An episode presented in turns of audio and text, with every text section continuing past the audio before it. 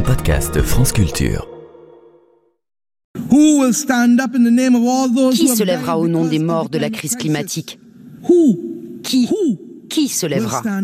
Cette voix de contralto, c'est celle de Mia Motley, première ministre de la Barbade. La Barbade est un micro-État, une île de 300 000 habitants proche de la Martinique, mais sa dirigeante a désormais une aura planétaire. Élue en 2018, c'est trois ans plus tard que Mia Motley se fait connaître, en 2021, au siège des Nations Unies. L'audience est ce jour-là clairsemée, mais son discours de 16 minutes devient viral sur les réseaux sociaux, notamment cette phrase.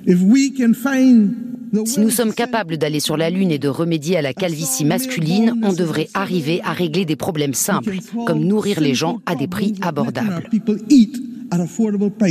Un an plus tard, c'est en Égypte, à la COP27, que Mia Motley marque à nouveau les esprits en proposant une solution pour aider les pays vulnérables, comme le sien, au changement climatique. Cette fois, la formule a tout pour plaire aux pays du Nord. Il faut, dit-elle, des financements innovants. Voilà qui tape dans l'oreille de notre président, lui qui vient de plaider dans la même enceinte pour la création d'un groupe de sages chargé de réfléchir à une réforme des institutions créées au sortir de la guerre à Bretton Woods. En 1944, la Barbade était encore une colonie, comme beaucoup d'autres pays du Sud. Les discussions qui débouchèrent sur la création du FMI et de la Banque mondiale n'ont donc pas tenu compte des trois quarts des pays qui existent aujourd'hui, rappelle régulièrement Mia Motley. Son agenda international rencontre celui d'Emmanuel Macron et tous deux s'attellent à la préparation du sommet pour un nouveau pacte financier mondial qui vient de s'achever à Paris. Dès l'ouverture de ce sommet, Mia Motley l'appelle par son prénom et lui fait publiquement cette confidence. Emmanuel, en privé, j'appelle ce sommet le sommet Comment osez-vous? Comment osez-vous La référence à Greta Thunberg.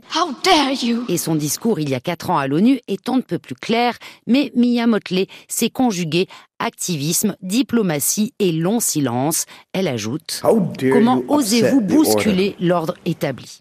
Le voilà, l'objectif, et cela ne passe pas par une réforme, insiste-t-elle, mais par une transformation absolue de la Banque mondiale et du FMI.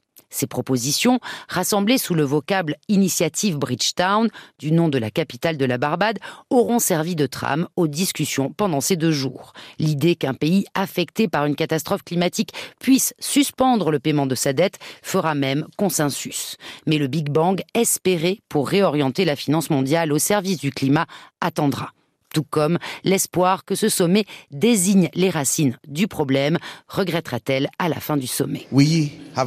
On n'a toujours pas discuté en profondeur du démantèlement de l'ordre impérialiste. C'est regrettable, mais il y a toujours des citoyens de première et de deuxième classe. Vous connaissez la chanson de Bob Marley, War. On ferait bien de relire les paroles. Le pape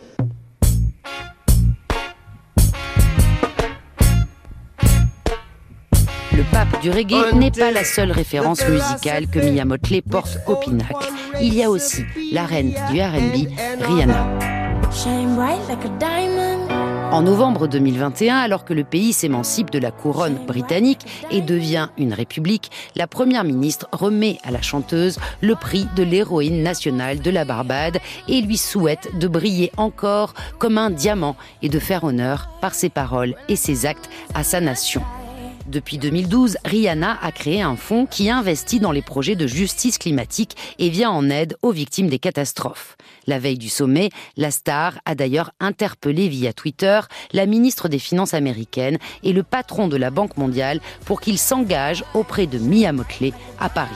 Entre le chef de l'État français qui, par l'organisation de ce sommet, a propulsé ses idées sur le devant de la scène internationale et son ami star qui les diffuse auprès de ses 108 millions d'abonnés, nul doute que Mia Motley compte parmi ses nombreuses qualités celle de bien savoir s'entourer.